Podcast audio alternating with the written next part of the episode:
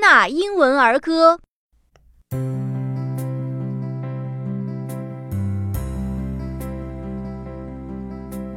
Georgie, Porgy, pudding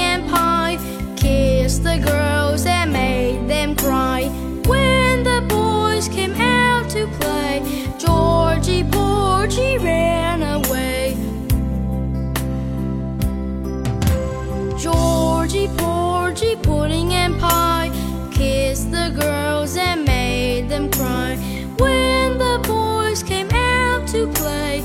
Georgie Porgy ran away. Georgie Porgy pudding and pie kissed the girls and made them cry. When the boys came out to play,